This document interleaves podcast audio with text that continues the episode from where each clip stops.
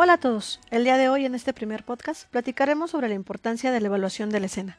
Además, del por qué debemos de mantener esta evaluación de forma dinámica para garantizar la seguridad del personal y a la vez de nuestro paciente. En la crónica contaremos con la intervención de una agradable voz. Hola, muy buenas tardes. Pero, ¿qué es la seguridad de la escena? ¿En qué momento podemos considerar iniciar con este protocolo? Inicia al ingresar al lugar o a nuestra llegada o podemos durante la llamada obtener datos que nos ayuden a tener la veracidad de lo ocurrido en el lugar? ¿Cuáles son los posibles factores que podrían poner en riesgo la vida del personal de salud o incluso la del paciente? ¿En verdad es necesario mantener la evaluación de forma continua? A continuación se los explicaremos.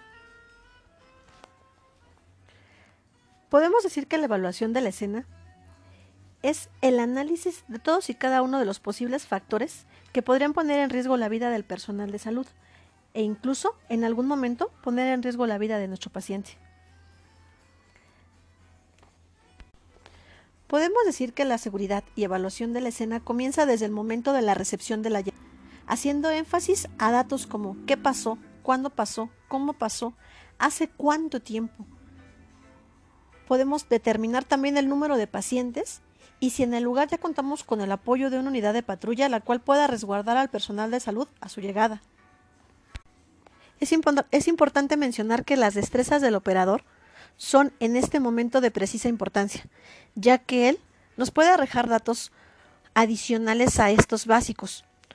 Podemos saber si el reportante es familiar o tal vez es conocido de la persona en cuestión, del enfermo o del lesionado. Si nos puede dar como referencia algunas patologías o inclusive el mecanismo de lesión al cual fue sometido.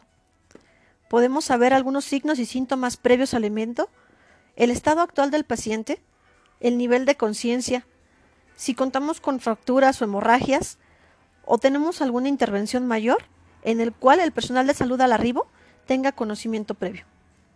E inclusive en algunos casos, podemos apoyarnos del reportante para poder brindar asistencia al personal previo a nuestro arribo. Aclarando todos estos cuestionamientos, podemos determinar si necesitamos recursos adicionales, los cuales deben de ser despachados al mismo tiempo que la unidad, o si la unidad debe de quedar en un previo al arribo de estos recursos para poder salvaguardar la integridad del personal que, va asistiendo. Las habilidades del despachador de emergencia nos pueden apoyar muchísimo en situaciones como choques con múltiples víctimas, personas en estado agresivo o con objetos que podrían poner en riesgo al personal que va asistiendo al apoyo, incidentes con sustancias extrañas o con materiales nocivos para la salud. Es importante llevar una evaluación de forma dinámica, ya que el desarrollo de esta involucra desde, desde la llamada, durante la atención y durante el traslado de la persona lesionada. Debemos de mantener en todo momento una actitud profesional por parte del personal de salud, ya que desconocemos las condiciones en las cuales transportamos a los familiares o a los conocidos. Recordemos que toda persona es un potencial de riesgo.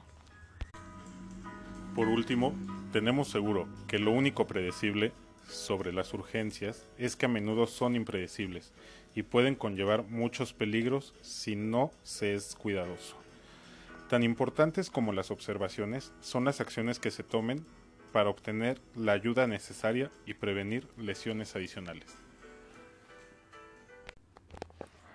La capacitación continua en todas y cada una de nuestras destrezas son de vital importancia para mantener día a día los siete principios y los siete pilares de nuestra gran institución. Recordemos, humanidad, imparcialidad, neutralidad, independencia, voluntariado, unidad y universalidad.